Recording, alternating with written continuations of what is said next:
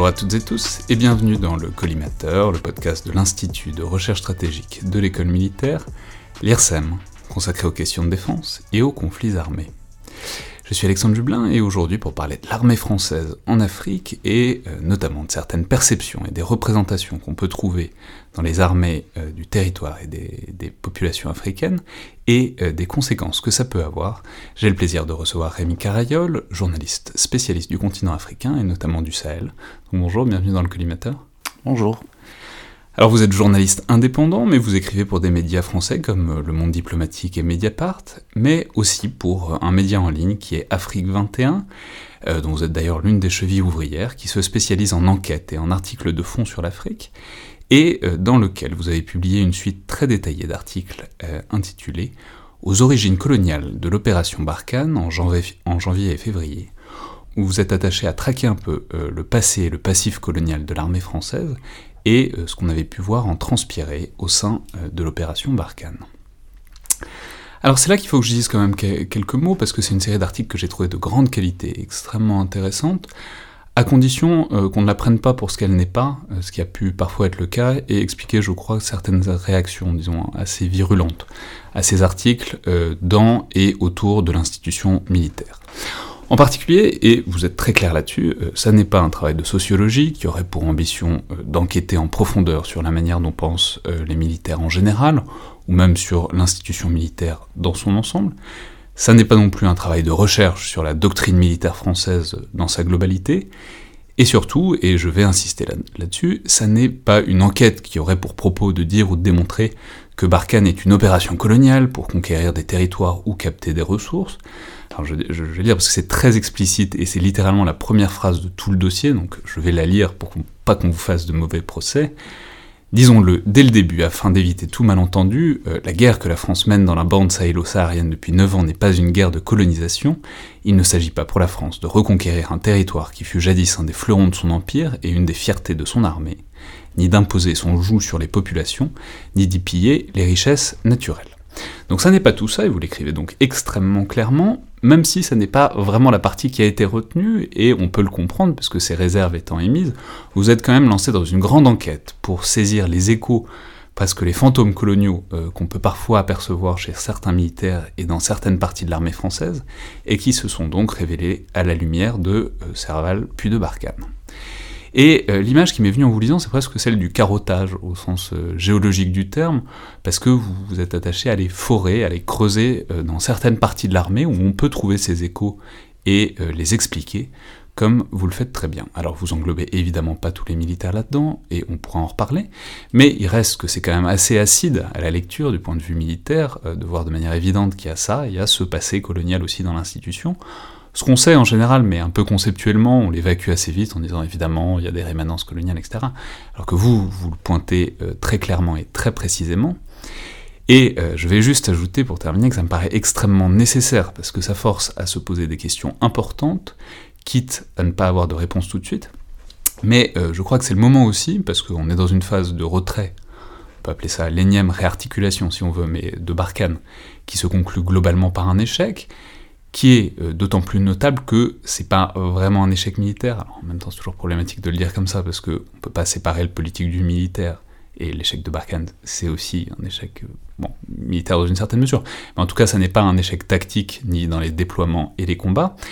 Et donc, il me semble que c'est vraiment le moment maintenant de se poser ce genre de questions profondes et euh, qui n'admettent pas de réponse rapide sur ce qu'on pourrait appeler la culture militaire et qui peut expliquer peut-être, en partie, et dans une mesure qu'il faut questionner, les échecs de très long terme de l'action française dans la région.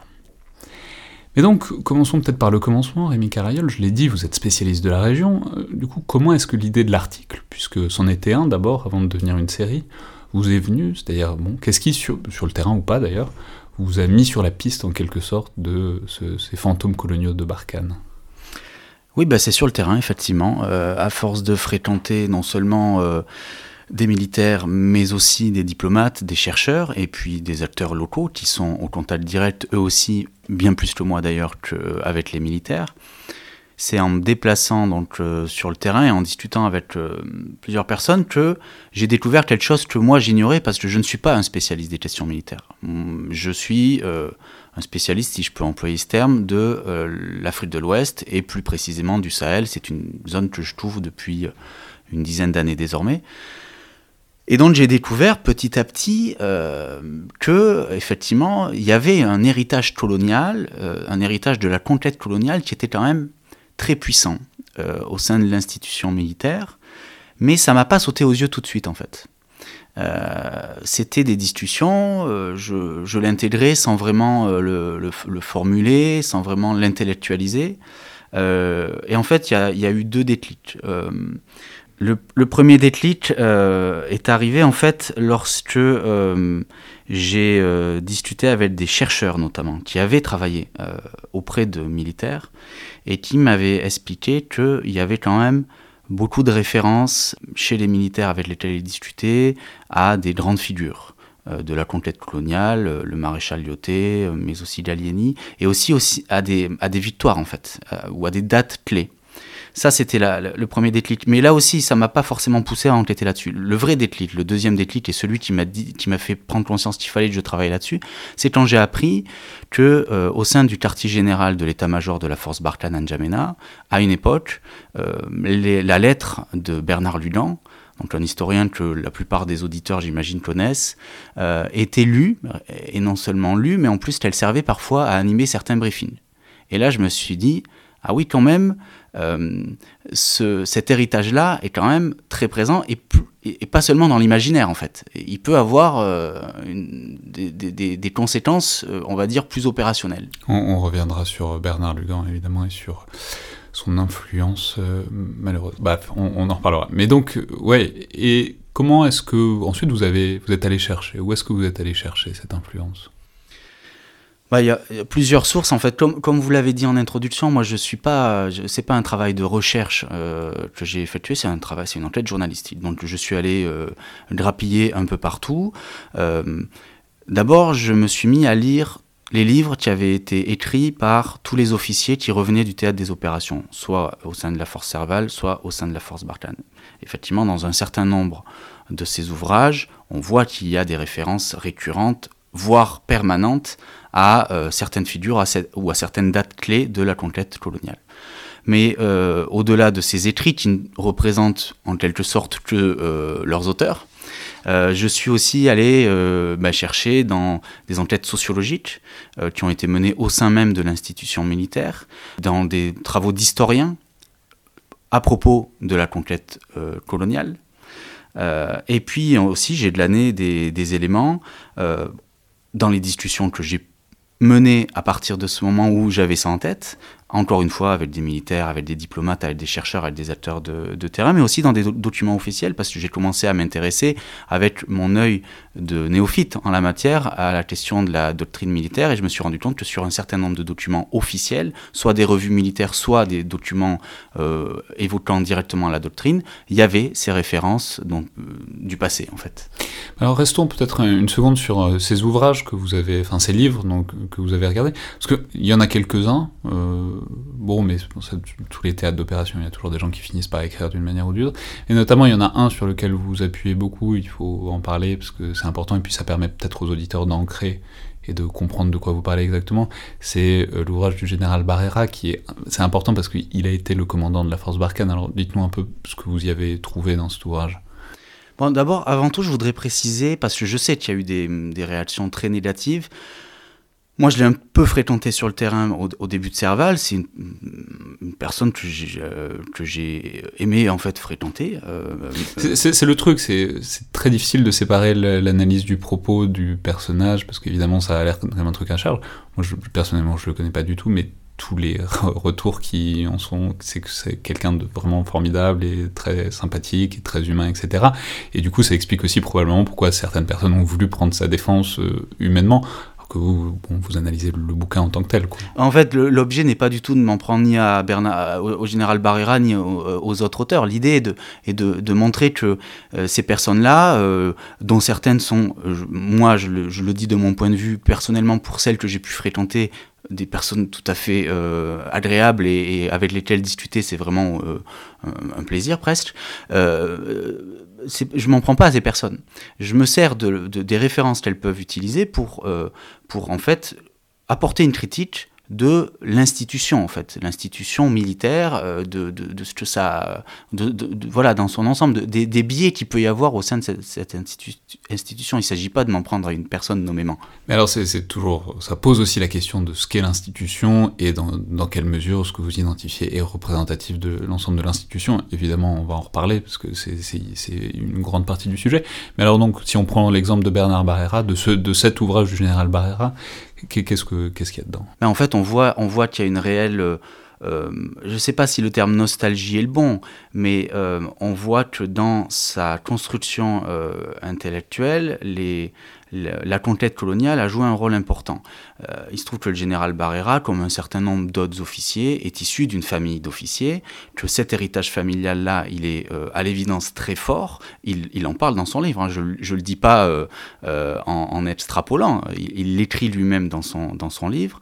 Et en fait, au fil de la conquête du Nord Mali, il, revient sur euh, des lectures de son passé ou de choses qu'il a pu lire au, moment de son cursus, de sa formation euh, d'officier, euh, la, la conquête de Tombouctou, ou des batailles, ou des noms d'officiers. En fait, il revient et souvent il en parle comme d'un moment effectivement glorieux de l'histoire de l'armée française ce qui peut s'entendre, effectivement. Euh, de nombreux faits de gloire, en fait, euh, au sein de l'armée française datent de cette conquête euh, coloniale. mais lu en 2020, en 2015, en 2022, ça, a une, a une saveur un peu différente, en fait. Et, et moi, effectivement, quand j'ai lu ce livre, encore une fois, que j'ai apprécié, j'ai quand même été assez frappé par cette omniprésence de cet imaginaire colonial en fait alors ça, c'est donc les échos, c'est quelqu'un, un militaire qui vient d'une famille de militaires, vous l'avez dit, c'est pas exceptionnel. Généralement, si, si, les militaires ont des ancêtres qui servaient à peu près au 19e siècle, généralement ils ont participé d'une manière ou d'une autre à la conquête de l'Afrique à l'époque. Donc on perçoit que bon bah voilà, il y a des lieux qui leur disent quelque chose dans leur histoire familiale. Mais au-delà de ça, puisque, bon, si on garde l'exemple du général Barrera, bah, c'est quelqu'un qui avait des grosses responsabilités dans, dans Barkhane. On, dépliera tout ça peut-être un peu plus précisément après, mais quelle, quelle influence vous pensez que ça peut avoir eu? Parce que ça, opérationnellement, par exemple, dans la manière de comprendre le territoire, l'ennemi, c'est-à-dire, est-ce que c'est juste des rêveries, euh, des, songes euh, et des, des, méditations familiales, ou est-ce que bah, on peut y trouver des vraies conséquences dans ce qu'a été l'action de l'armée française dans la région? Alors, si c'était uniquement des rêveries, je pense que j'en aurais pas fait euh, cette série. non, si, si, si, si, je me suis vraiment intéressé à ce sujet, c'est parce qu'au fil du temps, je me suis rendu compte que ça avait euh, quand même euh, des conséquences au-delà de, de, de, voilà, de, une espèce de plaisir personnel d'un officier ou d'un militaire qui est sur le théâtre des opérations. Non, il y a, y, a, y a, des conséquences et en, fait, on les, euh, il y en a certaines qui sont très explicites. celle qui me semble, moi, la plus flagrante, alors là, on, franchit euh, plusieurs années, puisque euh, on n'est plus dans le cadre de l'opération Serval, mais on est dans le cadre de l'opération Barkhane. Euh, quand en 2017-2018, l'armée française fait le choix, un choix important, de s'allier avec des groupes armés, qui sont des milices, fondés sur une base communautaire, c'est-à-dire que les membres de ces milices appartiennent à une communauté c'est tout. Ces deux milices, ce sont le MSA, le Mouvement du Salut pour l'Azawad, et le Datia, le groupe, une milice Imrad. Euh, le choix est fait de s'allier avec ces milices qui contrôlent une partie du terrain de ce qu'on appelle euh, la zone des trois frontières, notamment euh, au sud de la région de Menaka et au nord de la région de Tilaberi, dont le Menaka c'est au Mali, Tilaberi c'est au Niger. L'armée française, dans cette zone qu'elle ne contrôle pas et que l'armée nigérienne ne contrôle pas et que l'armée malienne ne contrôle plus du tout, l'armée française fait le pari de d'accompagner sur le terrain et d'appuyer ces milices qui se proposent de, remplir la mission des armées nationales. Le problème, c'est que ce sont des milices qui ont un agenda politique qui leur est propre, qui n'est pas forcément le même que celui des États ou que celui de la force Barkhane, et que ces milices, surtout, euh, sont accusées de commettre des exactions contre d'autres communautés, avec lesquelles euh, la communauté de ces milices est en concurrence pour X raisons depuis des décennies. Euh, c'est ce que j'ai appelé une alliance coupable. dans un article que j'ai publié à l'époque dans Mediapart. pourquoi? Parce que de fait, l'armée française s'est rendue complice de, de, certaines de ces exactions, indirectement. Et il se trouve que cette euh, stratégie de s'allier avec des groupes, des milices, c'est une stratégie qui a été développée, qui a été élaborée et qui a été euh, expérimentée durant la conquête coloniale. le maréchal Lyoté ne disait pas autre chose, c'est ce qu'il prônait. C'est-à-dire que pour euh, s'imposer dans des zones qui sont difficiles à contrôler, il faut jouer avec les, les divergences, les adversités locales. Et donc, parier sur une communauté pour qu'elle nous aide, ou sur une milice pour qu'elle nous aide, pour combattre une autre communauté plus ou moins résistante. Et ça, c'est directement, euh, c'est une adaptation euh, moderne d'une stratégie euh, issue de cette époque-là, et ça a été clairement dit, non pas à moi, parce que moi aucun officier ne me l'a dit, mais plusieurs sources, notamment des chercheurs et des diplomates, qui, se sont inquiétés de cette question, plusieurs sources m'ont affirmé que des militaires leur avaient dit, c'est comme ça marchait au 19e siècle, je ne vois pas pourquoi ça ne marcherait pas aujourd'hui. Hmm. Alors, plus généralement, est-ce que, donc là, on est sur un point très particulier qui nous a aidé à voir la, chose, est-ce qu'il y a d'autres, euh, disons, manifestations, d'autres euh, signes, disons, de cet imaginaire, de cet héritage colonial dans la manière dont les armées fonctionnent euh, en tout, où est je formule comme ça, où est-ce qu'on voit la nostalgie dans, dans, la présence des armées françaises sur le terrain? La nostalgie, ou en tout cas le, le ce passé omniprésent? La nostalgie, on la, euh, on la voit dans les écrits, euh, pas forcément euh, sur le théâtre des opérations. Je pense tout d'abord, les hommes et les femmes qui sont sur le terrain n'ont pas vraiment le temps d'être nostalgiques, peut-être après. donc la nostalgie en soi, c'est plus dans les écrits. moi, je dirais plutôt que c'est une forme de logiciel. C'est-à-dire que dans le logiciel aujourd'hui de l'armée française, lorsqu'elle opère dans cette zone qu'elle croit connaître, puisqu'effectivement elle l'a conquise et elle l'a même administrée pendant un certain nombre d'années. Dans ce logiciel-là, euh, les références de cette époque sont euh, importantes. Et donc ça se traduit par ce, dont je viens de parler. Euh, ça se traduit par aussi des, formes d'acquaintance ou de, de perception par rapport à telle ou telle communauté. Euh, qui, peuvent, euh, qui peuvent jouer encore aujourd'hui, alors que les choses ont tellement évolué depuis plus d'un siècle qu'elles sont parfois fausses en fait. Euh, et là, on en vient à la question du mythe de l'homme bleu. Donc le mythe de l'homme bleu, c'est un des quatre articles que vous avez fait paraître, c'est le fait qu'il y aurait un intérêt, un romantisme, une affinité entre certains militaires français, mais bon, ça a l'air même assez répandu, et les Touaregs. C'est l'idée que les Touaregs seraient des combattants à la fois super et redoutables, mais en tout cas plus intéressants que la moyenne des populations dans la région, et que donc, euh, soit comme ennemis, soit comme alliés, bon, les, il faut, les Touaregs sont centraux, disons, dans la perception euh, des, des militaires français de la région. Oui, alors ce que j'explique dans l'article, c'est que lorsque en 2013 l'opération SRVAL est lancée, ce romantisme-là, ce mythe, il est, encore, il est quand même encore très présent.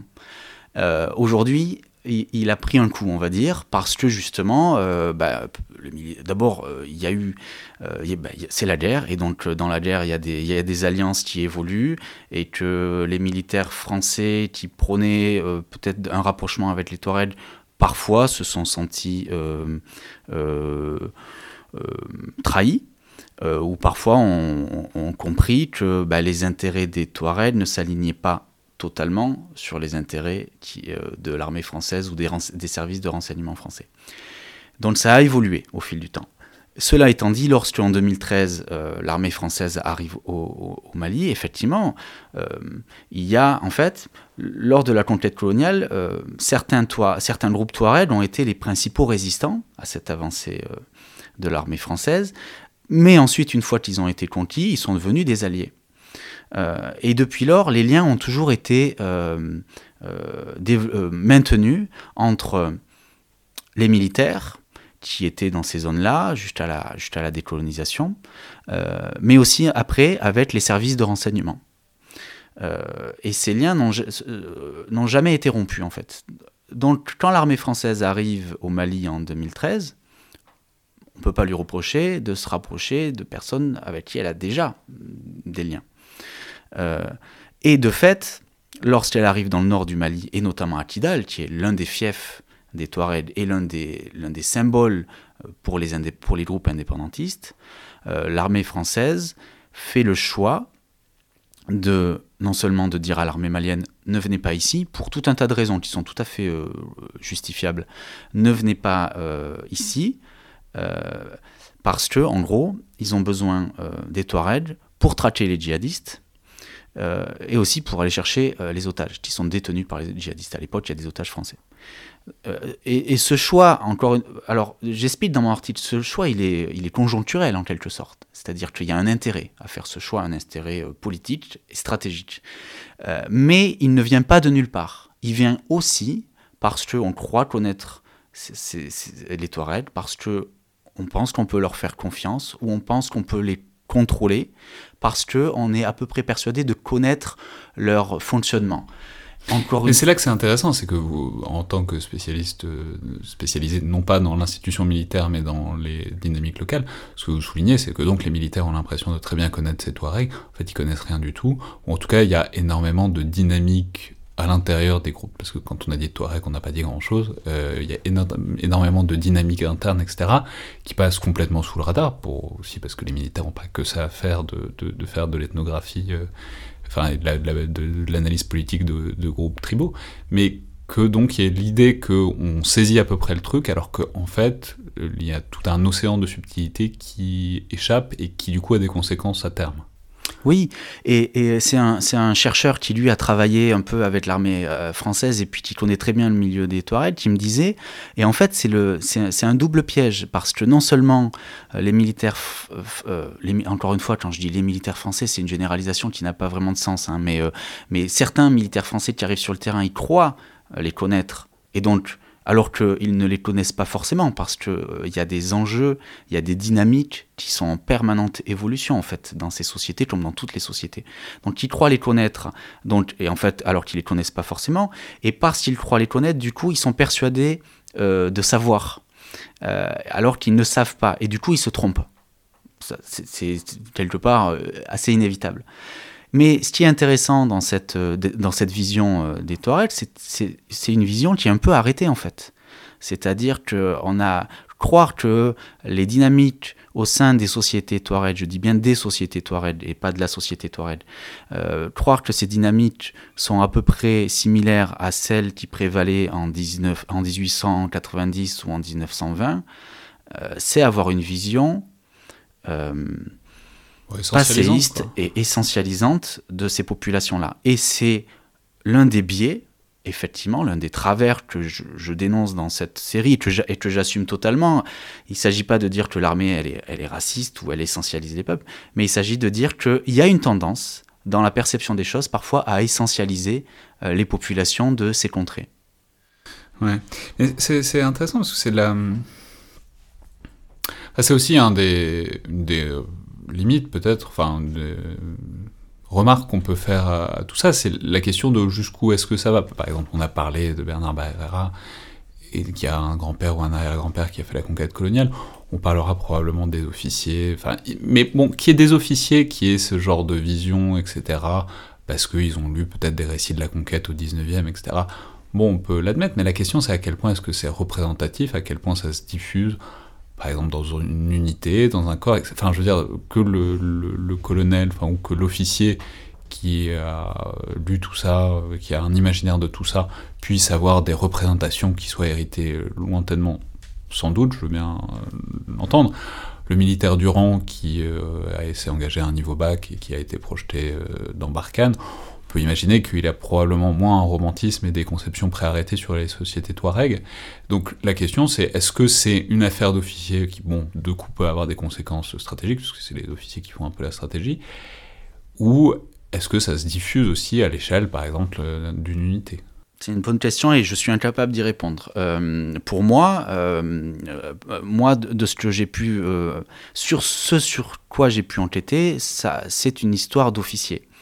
Euh, je suis absolument incapable, et à ma connaissance, il n'y a pas d'études euh, sociologiques qui pourraient euh, montrer en fait quelles sont finalement les passerelles entre le monde des officiers et les officiers de et les, et les, soldats de rang sur ces questions-là en fait. Ça, j'en suis incapable. Ce que, je, ce que je sais pour en avoir discuté là pour le coup avec des journalistes euh, qui sont spécialisés défense et donc qui fréquentent euh, des officiers mais aussi des, des soldats de rang, c'est que eux ils pensent qu'il y a quand même un fossé entre, entre les deux sur ces questions-là.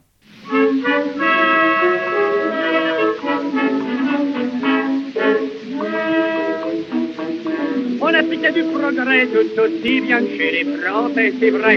On prétend que les Bédouins sont des bandits de grand chemin. Que quoi Tout c'est de la vieille histoire. D'abord c'est notoire. Il n'y a pas de chemin du tout, donc pas de bandits, voyez-vous. Mais malgré ça, au Sahara, quel tatouage il y a maintenant chez les Bédouins. Des autos pour remplacer leurs vieux chapeaux. On ne peut plus traverser le désert en semaine sans se dans une Citroën. Heureusement, les Bédouins sont intelligents. C'est pratique, ils ont créé le sens unique. Il n'y a qu'une chose, ils disent en parlant de leur auto. J'ai une douze ou une quarante chameaux. Ah, c'est beau. Fatalement, ils ne peuvent pas parler comme chez nous. Dans les grandes alors justement sur euh, cette question des officiers, c'est tout à fait intéressant parce que bon, si on admet qu'il y a des conceptions qui sont diffusées au moins à certaines parties, euh, disons de l'institution militaire, il faut s'interroger sur les ressorts de cette diffusion. Et là, notamment, bah, on a commencé à en parler, mais il faut en reparler. C'est vous consacrer tout un article à euh, cette personnalité qui est Bernard Lugan, qui, est une personnalité qui est importante euh, en vérité. Dans, alors dans quelle mesure il faut le voir, mais bon, déjà est-ce que vous pourriez peut-être le présenter aux auditeurs qui euh, auraient la chance de ne pas avoir croisé euh, cette référence? Alors pour faire court, parce qu'il a, une vie assez, assez longue et il y a beaucoup de choses qui sont passées. Bernard Ludan, c'est un, c'est un, un historien africaniste, bon, qui se prétend être un spécialiste de l'Afrique déjà, euh, c'est un problème en soi. Euh, personne ne peut se prétendre être spécialiste de l'Afrique, on peut être spécialiste d'une région de ce continent. Lui, il s'autoproclame spécialiste du Rwanda, de l'Afrique du Sud, de l'Algérie, de l'Égypte et donc maintenant euh, du Sahel. Nord, sur Est, Ouest, il, sait tout faire. Il sait, il sait, tout ce qui se passe sur l'Afrique. Et, et, de fait, pour lui en Afrique, et ça il ne cesse de le répéter, de l'écrire à longueur d'articles et à longueur de conférences, pour lui, l'Afrique, c'est simple, tout est ethnique. C'est sa, sa thèse en fait. Et il la défend depuis des années et des années. Pour revenir juste sur le personnage, euh, il a fait la coopération au Rwanda pendant une dizaine d'années. Quand il revient, il revient en France et il enseigne euh, à l'université euh, de Lyon, qui est connue à, l'époque pour abriter un certain nombre d'universitaires racistes ou négationniste. Là, vous, alors, par charité, vous passez peut-être, mais parce que je vais le dire parce qu'il l'assume tout à fait. Il y a encore des vidéos où on le voit. C'est un royaliste de l'action française. Il fait encore des vidéos où il se vante d'avoir de, casser la gueule à, des étudiants en mai 68. Mais du coup, la question c'est comment est-ce qu'il entre dans euh, cette galaxie des questions de défense, puisque effectivement il est spécialiste, enfin, en tout cas c'est plutôt l'ère géographique qui l'intéresse à la base, comment est-ce qu'on en vient à faire pénétrer, enfin perméer cette dimension-là à la dimension l'univers militaire C'est une bonne question sur laquelle j'ai pas vraiment de réponse parce que je ne sais pas à quel moment euh, il est entré dans le monde militaire. Parce qu'il faut savoir que cet homme, après avoir enseigné à l'université euh, de Lyon, est devenu, enfin, est entré dans la militaire puisqu'il a enseigné et il a tenu des conférences dans la plupart des écoles de l'armée française, y compris dans les écoles de Saint-Cyr. et il a été prof à Saint-Cyr. Il a été prof à Saint-Cyr sur, sur le continent africain, voilà. Et il continue, il continuait jusqu'à il y a encore peu à donner des, des cours et à tenir des conférences. Les conférences, il y tient toujours. Donc j'ignore le moment, la bascule en fait, où euh, finalement euh, il est entré dans cette galaxie des militaires. Mais pour moi, et ça c'est ma thèse, pour moi en fait, s'il a réussi à rentrer dans ce milieu-là, c'est par le biais de ce que vous évoquiez juste avant, c'est-à-dire de, sa, de son univers politique. C'est un monarchiste légitimiste. Il l'assume complètement, euh, comme le maréchal Lyoté, cela dit en passant. Euh, et il faut dire ce qui est, longtemps, au sein de l'armée française et au sein des officiers, euh, il y a eu des monarchistes. Aujourd'hui, je pense que c'est plus trop le cas, mais il appartient quand même à un univers politique qu'on pourrait qualifier d'extrême droite, et où il y a un certain nombre d'officiers qui sont proches de cet univers. Alors ça, il faudrait euh, toujours nuancer, parce que on peut dire que c'est vrai, euh, enfin c'est vrai dans l'absolu, il faudrait différencier finement, parce qu'on sait que toutes les armées ne sont pas égales face à... face, disons, il y a des unités, il y a des corps, il y a des armes de prédilection pour euh, ces univers-là. Bon, c'est pas, pas vrai partout, mais dans certains endroits, c'est vrai qu'il y a des officiers qui bon, euh, étaient à l'extrême droite, y en a encore, euh, et qui l'assument assez bien. Enfin, je veux dire, encore. Bon, on n'est pas obligé d'entrer dans les choses plus contemporaines, mais en tout cas, il est certain que dans certains endroits de l'institution militaire, il y avait cette affinité-là, et donc, selon vous, qui aurait pu présider à disons, l'entrée de Bernard Lugan dans, cette, dans son rapprochement avec l'institution militaire Disons que, hum, en fait, il a, il a, il a commencé à, prendre une certaine importance à partir du moment notamment où il a écrit sa lettre euh, mensuelle que beaucoup de gens connaissent, l'Afrique réelle, euh, et qui, elle, euh, a tout de suite trouvé un public au sein de l'armée et au sein de son univers politique, voilà, d'extrême droite. Il y a, à l'époque, à la fin des années 80, il est membre d'un comité scientifique du Front National, donc il, n'a jamais caché ses acquaintances politiques. C'est ce qui a fait qu'il était relativement au nid euh, par euh, ses, ses, pairs euh, universitaires. Ouais, père, c'est généreux. Mais non, non, mais la question, c'est du coup pourquoi ça marche? C'est-à-dire parce que, bon, ok, il y en a peut-être qui l'ont fait entrer, bon, pourquoi pas. Mais il n'y a pas que des royalistes racialisants dans l'institution militaire, Dieu merci. Donc, en quoi est-ce que les propos de Bernard Lugan, les thèses de Bernard Lugan ont trouvé pourquoi est-ce que ça a trouvé un terreau relativement fertile dans euh, les cercles de l'enseignement militaire supérieur, dans une certaine mesure, encore une fois? Alors là aussi, c'est une question à laquelle je n'ai pas de réponse. Euh, on va dire tranchée. Moi, euh, pour le coup, ceux qui m'ont aidé à essayer de comprendre cette question, ce sont les journalistes défense. J'ai discuté avec des journalistes défense qui suivent les questions militaires depuis des années, voire pour certains plus d'une décennie, de deux décennies même, donc qui, ont, euh, qui, connaissent un peu, on va dire, la psychologie euh, euh, d'un certain nombre de, militaires, notamment d'officiers. Et ils m'ont expliqué une chose qui, me semble assez, assez simple à comprendre, c'est-à-dire que les militaires se trouvent, quand ils sont sur le terrain, confrontés à des choix.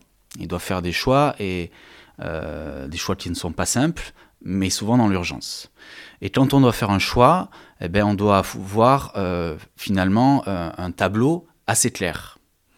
Euh, et dans ce tableau assez clair, il doit y avoir une forme de vision binaire en fait. Il y a le bien, puis il y a le mal, il y a l'ennemi et il y a l'ami potentiel ou l'ami. et et Ludan, c'est exactement ce qu'il fait. C'est-à-dire qu'il nous explique, à travers ses écrits, euh, sont, quelles sont les communautés avec lesquelles euh, on peut, la France peut s'allier, quelles sont les communautés avec lesquelles elle ne peut pas s'allier. Et en fait, il peut apporter une forme de réponse euh, à certaines questions que peuvent se poser les militaires, en sachant, en sachant, mais ça, j'imagine, enfin, que euh, ce n'est pas un spécialiste de ces questions-là, c'est un historien. C'est pas un sociologue, il n'est pas ethnologue, il n'a jamais travaillé auprès de ces populations, mais pourtant, ce qu'il dit de ces populations-là, qu'il ne connaît pas, sont prises, non pas pour argent comptant, mais sont prises au sérieux par euh, un certain nombre euh, de militaires. Soit en passant, on voit que c'est parfait, parce que ça a aussi une dimension autoréalisatrice. C'est-à-dire, si, si, si on a en tête que avec certaines populations ça peut marcher plus qu'avec d'autres, bah en fait il y a des chances qu'on fasse plus d'efforts, etc. Enfin bon, il y a quelque chose de très performatif aussi à diffuser ce genre de conception et du coup on peut avoir l'impression d'une validation a posteriori, alors qu'en fait on n'a fait que confirmer le, le, le, le, point de départ biaisé quoi. Oui, oui, tout à fait. Euh, euh, quoique là, sur le, sur le cas particulier sur lequel moi je me suis intéressé de la bande sahélo-saharienne, il, y a peu, il y a peu de, on va dire, des conceptions de Bernard Lulan, euh, peu, ont été euh, prouvées par, euh, par ce qui s'est passé ces dernières années. Alors, Lulan. Alors, donner des exemples, par exemple, qu'est-ce que c'est voilà, quelle conception de Bernard Lugan aurait été reprise et confirmée ou infirmée par l'expérience des faits? Bon, alors, ah bah, sur, sur le Sahel, à mon sens, aucune. Mais, mais c'est quoi, par exemple, si on parle bah, en termes de population Oui, bah, prenons l'exemple du Mali. Euh, pour lui, euh, ce qui se passe au Mali se résume à une guerre entre les populations noires du sud Mali et les populations blanches, euh, entre guillemets, euh, du nord Mali, c'est-à-dire les Touaregs, euh, potentiellement les Arabes. Voilà. Euh, mais c'est surtout sur les Touaregs qui, qui s'intéresse. Et pour lui, en fait, ce qui se passe au Mali aujourd'hui, ce n'est que le résultat d'une guerre qui, qui, qui, viendrait du, de, l'origine des temps et, qui serait immuable. C'est ça le gros problème de Lulan, c'est tout est immuable sur le continent africain avec lui. Alors que euh, l'évolution de ces derniers temps, et là les militaires pour le coup ils l'ont bien, ils l'ont bien vu, euh, a montré qu'en fait on était très loin de, cette, de ce fossé entre population du sud et population du nord, puisqu'on voit bien que le conflit a, est, euh, avancé, a avancé vers le sud du Mali, et qu'on on, s'est retrouvé avec des populations qui étaient censées faire finalement le lien entre les populations dites noires du sud et les populations dites blanches du nord. Je pense aux Peuls qui sont dans le centre du Mali, et que finalement eux, ils ont un certain nombre de de Peul euh, se sont emparés à leur tour euh, de cette forme de combat euh, qu'est le djihad armé. et en fait, toute la théorie de Ludan, quelque part, qui est de dire les noirs contre les blancs, elle tombe à l'eau avec cette, évolution-là. Et ça, l'évolution du Mali de ces cinq dernières années, elle ne, peut que contredire sa, version de l'histoire, en fait. Et d'une manière générale, est-ce que ce, prisme euh, par euh, communauté, enfin, quasi, enfin, luganien, quoi, enfin, ce prisme communautariste, l'idée que, appelons ça tribaliste, que le phénomène euh, tribal est, premier en Afrique, est-ce qu'on en voit d'autres exemples, d'autres manifestations dans la manière dont l'armée française a mené les choses au sein de Serval puis de Barkhane? Euh, non, bah, euh, euh, à, part, à part les exemples dont on a déjà parlé, non, il n'y en a pas eu. C'est là où, où on en revient à, votre introduction, c'est-à-dire que l'idée n'est pas de dire que tout ce qu'a fait Barkhane, c'était mal et c'était guidé par cette espèce de vision colonialiste des choses. Non, non, il n'y a pas eu des cas. Mais il n'y a, pas eu tant de cas que ça, en fait. et pour ce qui est du reste du continent africain, je suis incapable de le dire parce que je n'ai pas travaillé là-dessus.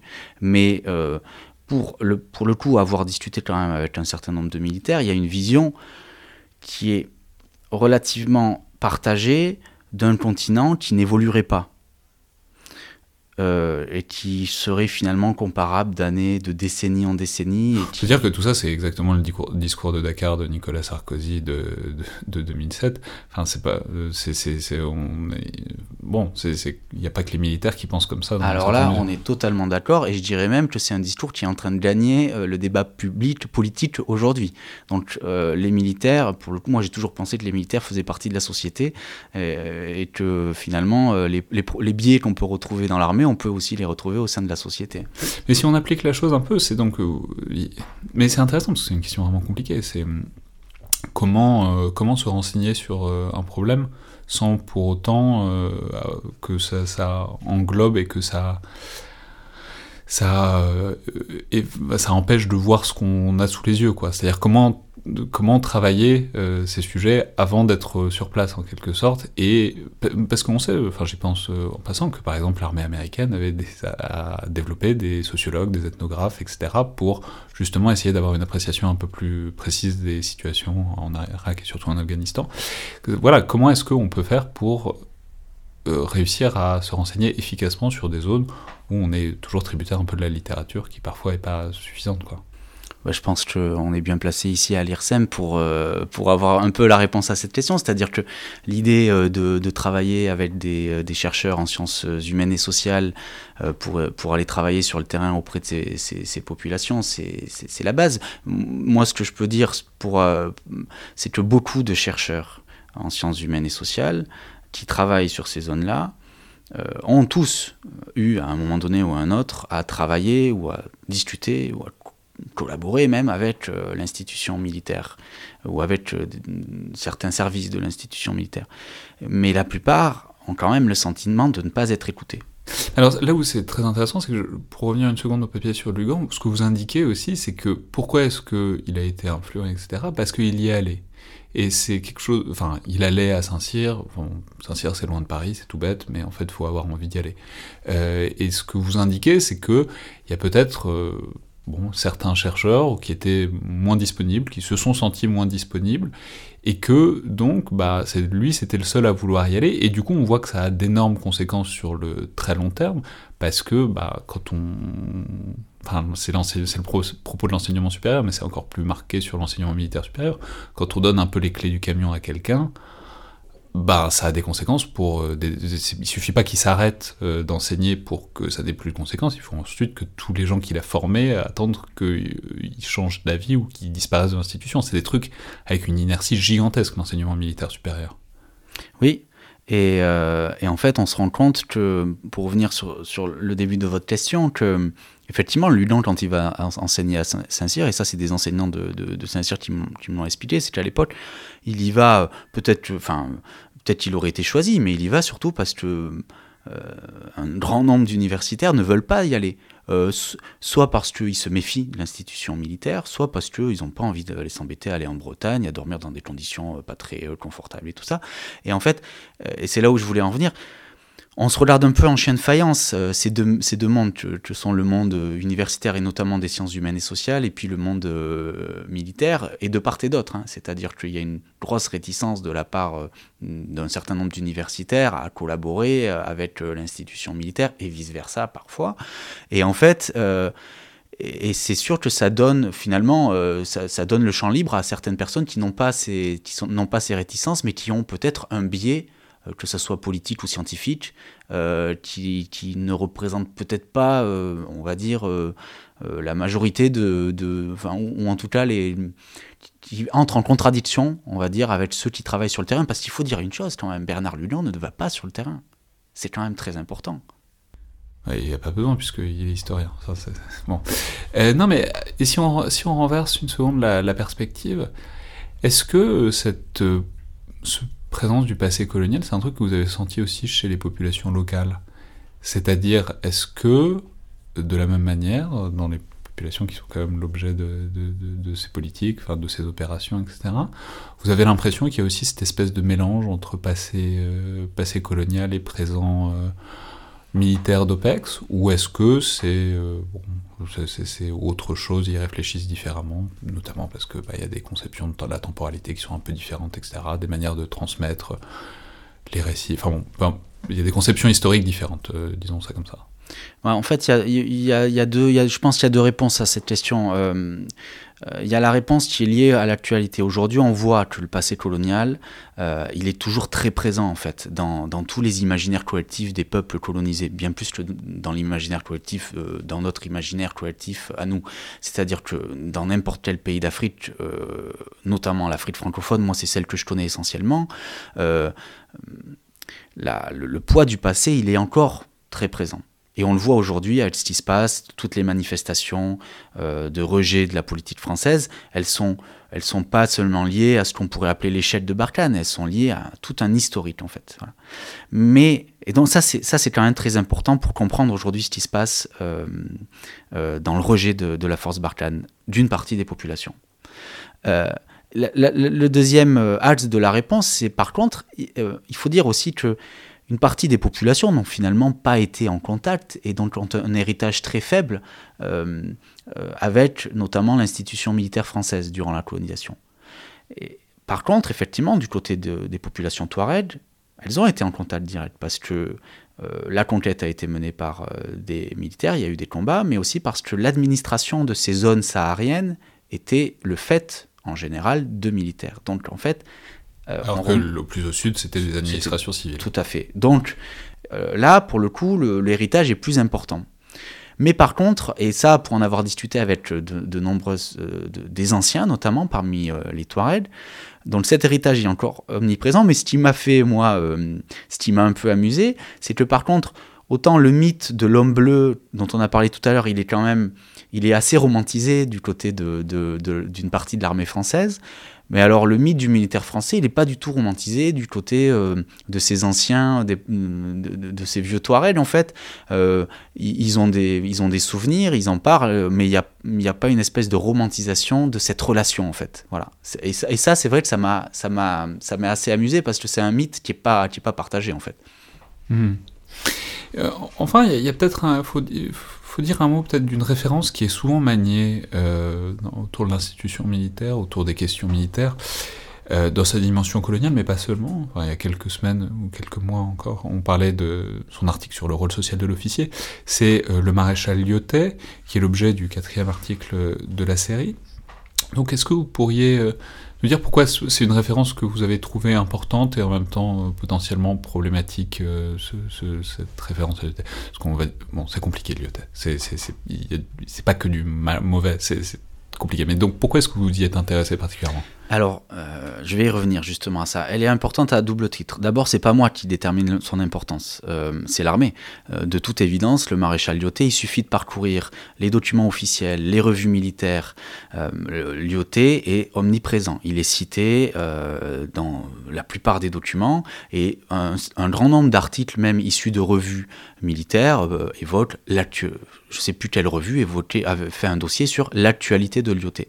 Donc en fait, c'est Lyoté qui, a été remis au goût du jour. Alors je vais passer sur l'historique, mais en fait, il avait été un peu oublié euh, après les décolonisations. Et puis en fait.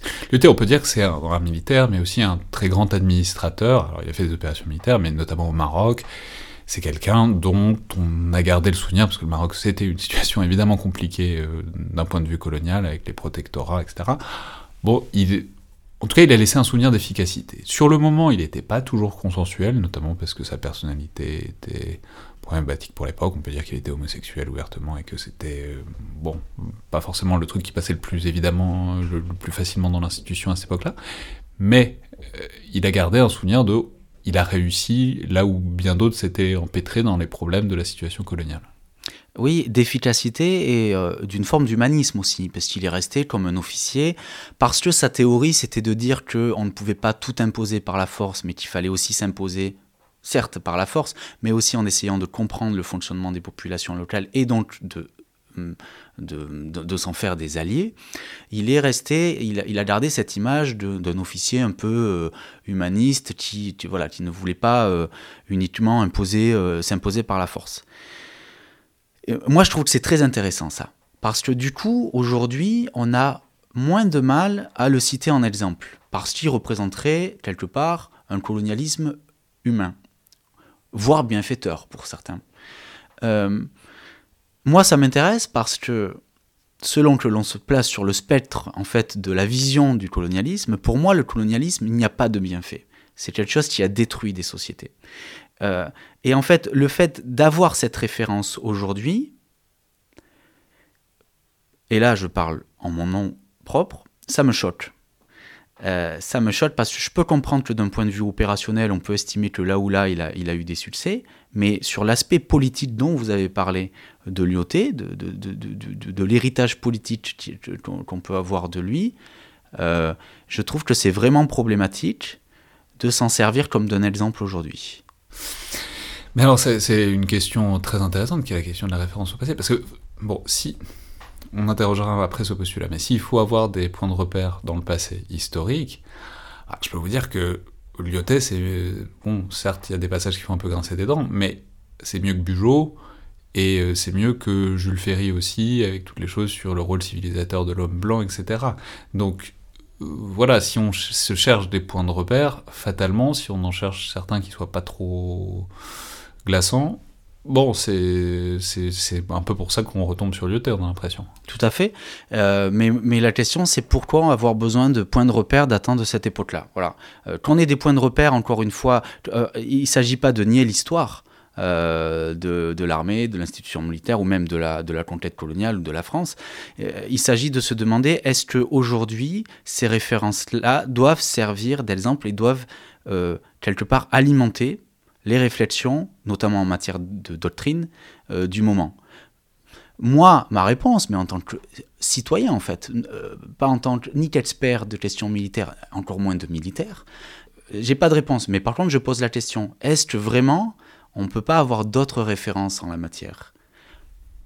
Alors, mais c'est une question tout à fait intéressante, de, parce que ça pose aussi la question de qu'est-ce que fait la France là. Et une des réponses qui est souvent apportée, en tout cas, c'est de dire que pourquoi est-ce que c'est la France qui est intervenue en 2013, C'est parce que la France connaît la région, a un passé dans la région, et donc a une connaissance historique, et c'est ça qui impliquerait une efficacité supérieure de la France. Voilà, c'est l'idée que bon, si les Américains étaient débarqués, euh, avaient débarqué au Sahel, probablement que ça aurait moins bien marché que les Français, parce que il y a une connaissance, une épaisseur historique, et un certain savoir-faire français qui vient de cette, euh, cet épisode historique qui est la période coloniale étendue. Quoi. Alors moi, pour moi, ça, ça reste à démontrer. Euh, alors, euh, vous parliez tout à l'heure du relatif échec à, débattre de l'opération Barkhane. Une, une, chose dont on est certain, effectivement, c'est que l'opération Serval est un succès. Ça, je crois que personne ne le nie. Donc Serval, c'est 2013, vraiment la phase 2013 d'intervention et de chasser les groupes djihadistes vers le nord. Mais est-ce que c'est un succès euh, euh, parce qu'on a cette soi-disant connaissance du terrain ou, euh, ou pour d'autres raisons? Je l'ignore. Par contre, là où je voulais revenir, c'est que si la France intervient en 2013 à la demande du Mali, c'est pas parce que la France a la connaissance du terrain, c'est parce que la France est restée le principal partenaire du Mali depuis l'époque de la décolonisation. Il y a une parenthèse où le Mali s'était rapproché de l'URSS. Mais c'est, donc là, on est dans des questions uniquement politiques et diplomatiques, en fait. Le Mali ne vient pas chercher l'aide de la France parce qu'il croit que euh, l'armée française, connaissant le terrain, est en mesure de l'emporter. Il vient chercher l'aide de la France parce que c'est son premier partenaire et qu'il sait qu'il pourra compter sur elle. Sinon, en, matière d'efficacité militaire. Je ne dis pas que les États-Unis auraient mieux réussi que la France, mais d'un point de vue, on va dire un peu neutre, les États-Unis ont plus de moyens que la France. Donc euh, cette question-là, elle, n'a pas joué dans le choix de Bamako d'appeler à l'aide à la France. On est vraiment là des, des, questions politiques et diplomatiques et historiques en fait. Hmm. Mais du coup, ouais, c'est pour autant, est-ce qu'on peut admettre que, enfin, l'armée est obsédée par le passé? Euh, toujours, euh, mais pour de bonnes raisons, parce que c'est le souvenir des anciens, c'est le souvenir des gens qui sont morts pour la France, c'est le souvenir des sacrifices, enfin bon, et c'est l'idée aussi que si on fait un sacrifice similaire, ce ne sera pas en vain et qu'on s'en souviendra. Donc, bref, euh, tout ça pour dire que l'armée est structurellement obsédée par le passé et les traditions, etc. Donc, la question c'est comment est-ce qu'on peut imaginer des points de référence dans ces zones-là qui ne soient pas problématiques pour une institution qui structurellement est vraiment extrêmement attaché à, regarder en arrière et à, regarder euh, ses, actions passées, quoi. Ouais, et alors je vais, je vais répondre à cette question par une autre question en fait. Euh, du coup, de, du fait de se passer, qui n'est pas encore digéré, ni de, de part et d'autre, euh, des deux côtés de la, Méditerranée en fait, est-ce que finalement euh, la France est le pays le mieux placé pour intervenir militairement aujourd'hui dans ses anciennes colonies C'est une question qui se pose aujourd'hui et on voit bien avec euh, les nombreuses mobilisations euh, dans certains de ces pays contre la force Barkhane, y compris au Burkina Faso récemment contre le convoi de l'armée française, alors que pas grand monde ne s'y attendait en fait. Est-ce que la France est aujourd'hui la mieux placée pour agir militairement dans ces régions? C'est une question qui, à mon sens, est cruciale en fait. Euh, et, c'est pas faire de, euh, c'est pas c'est pas par volonté de critiquer la France. On est dans le résultat en fait d'une histoire qui n'est toujours pas digérée, qui n'est, qui est encore très proche finalement et, qui n'a pas été, euh, voilà, qui mériterait encore, qui, qui que, le, que le temps passe en fait, et que aussi certaines formes de violence soient reconnues. Euh, et tant qu'on n'est pas dans cette situation, je ne suis pas certain, moi, que l'armée française soit la mieux placée pour intervenir dans ces zones, en fait. parce qu'on en revient encore à cette question de l'héritage colonial. Et la question, enfin, ce qu'on vous répondrait, c'est on peut répondre à votre question par encore une autre question qui est mais si la France ne le fait pas, qui euh, a la capacité et la volonté de le faire? Bref, euh, je laisse donc les auditeurs sur cette euh, énième interrogation. Surtout, je les, je les, renvoie vers cette série de quatre articles librement disponibles sur Afrique 21. Article donc, euh, série donc intitulée Aux origines coloniales de l'opération Barkhane. Premier article sur les échos coloniaux. Deuxième sur l'influence de Bernard Lugan. La troisième sur le troisième pardon sur la vision française des Touaregs. Et le quatrième sur la référence durable au maréchal Lyotet. Merci beaucoup Rémi Cariel. Merci à vous. C'était donc le Collimateur, le podcast de l'Institut de recherche stratégique de l'école militaire. Je rappelle que tous les commentaires, toutes les remarques, toutes les notes sont bienvenues aussi, euh, que ce soit par Apple Podcast ou sur SoundCloud, euh, et ainsi que tous les retours qui sont bienvenus euh, par mail ou sur les réseaux sociaux de l'IRSEM. Merci à toutes et tous, et à la prochaine fois.